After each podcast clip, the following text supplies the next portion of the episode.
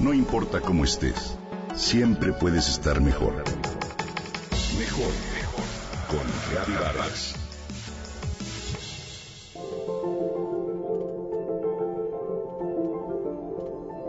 Se llama Elia. Nació en Miscuac en 1901 y cuando era pequeña, su mamá Carlota Olis le contagió el amor a la naturaleza y le enseñó a mirar las plantas, los animales, los cielos nocturnos y la belleza de los paisajes del Valle de México. Su padre, Samuel Bravo, fue maderista y murió fusilado después del derrocamiento del presidente Francisco I. Madero. A pesar de esta tragedia, Elia logró estudiar y ser la primera bióloga mexicana. Te comparto hoy una pincelada de la vida inspiradora de una brillante científica mexicana, la doctora Elia Bravo Olis, que en medio de las limitaciones impuestas a las mujeres en su tiempo, pudo convertirse en una de las más importantes cactólogas del mundo. La doctora Bravo fue la primera persona que clasificó exhaustivamente a los cactos de México y descubrió en ellos un mundo fascinante. Aprendió a entender la compleja estructura de estas plantas y su admirable adaptación a la escasez de agua.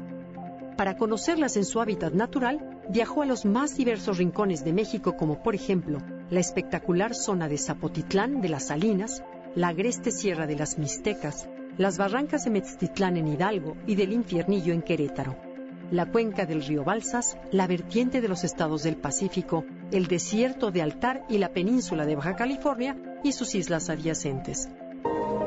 Elia Bravo, que entonces era una joven de poco más de 25 años, viajó valientemente, leyó con tenacidad, comparó, aprendió, describió y fue recibida también en el Smithsonian Institute de Estados Unidos, donde hizo varias consultas.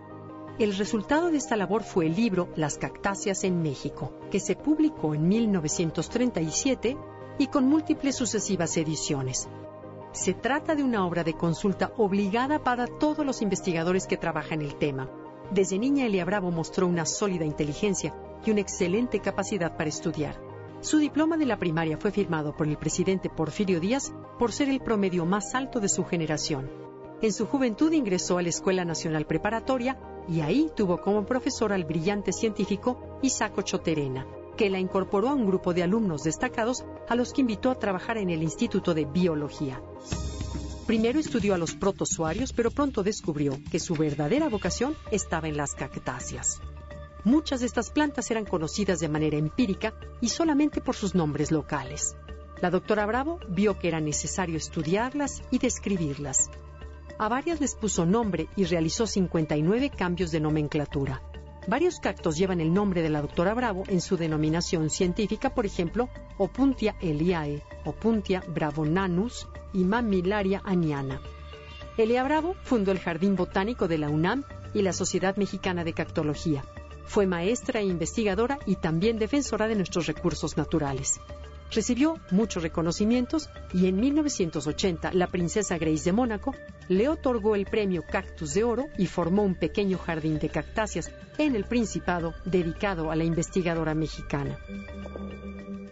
La doctora Elia Bravo Olis se retiró a los 95 años de edad, pero se mantuvo activa y en contacto con los jóvenes cactólogos. En sus últimos años se aficionó a pintar con técnica de pastel los paisajes desérticos que guardaba en su memoria. Murió en el 2001, cuatro días antes de cumplir 100 años. Su vida fue, como ella misma dijo alguna vez, una larga y grata investigación. La doctora Elia Bravo Liz, gran científica mexicana.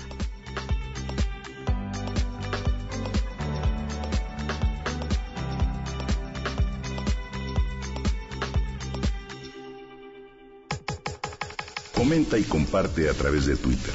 Gaby-Vargas. No importa cómo estés, siempre puedes estar mejor.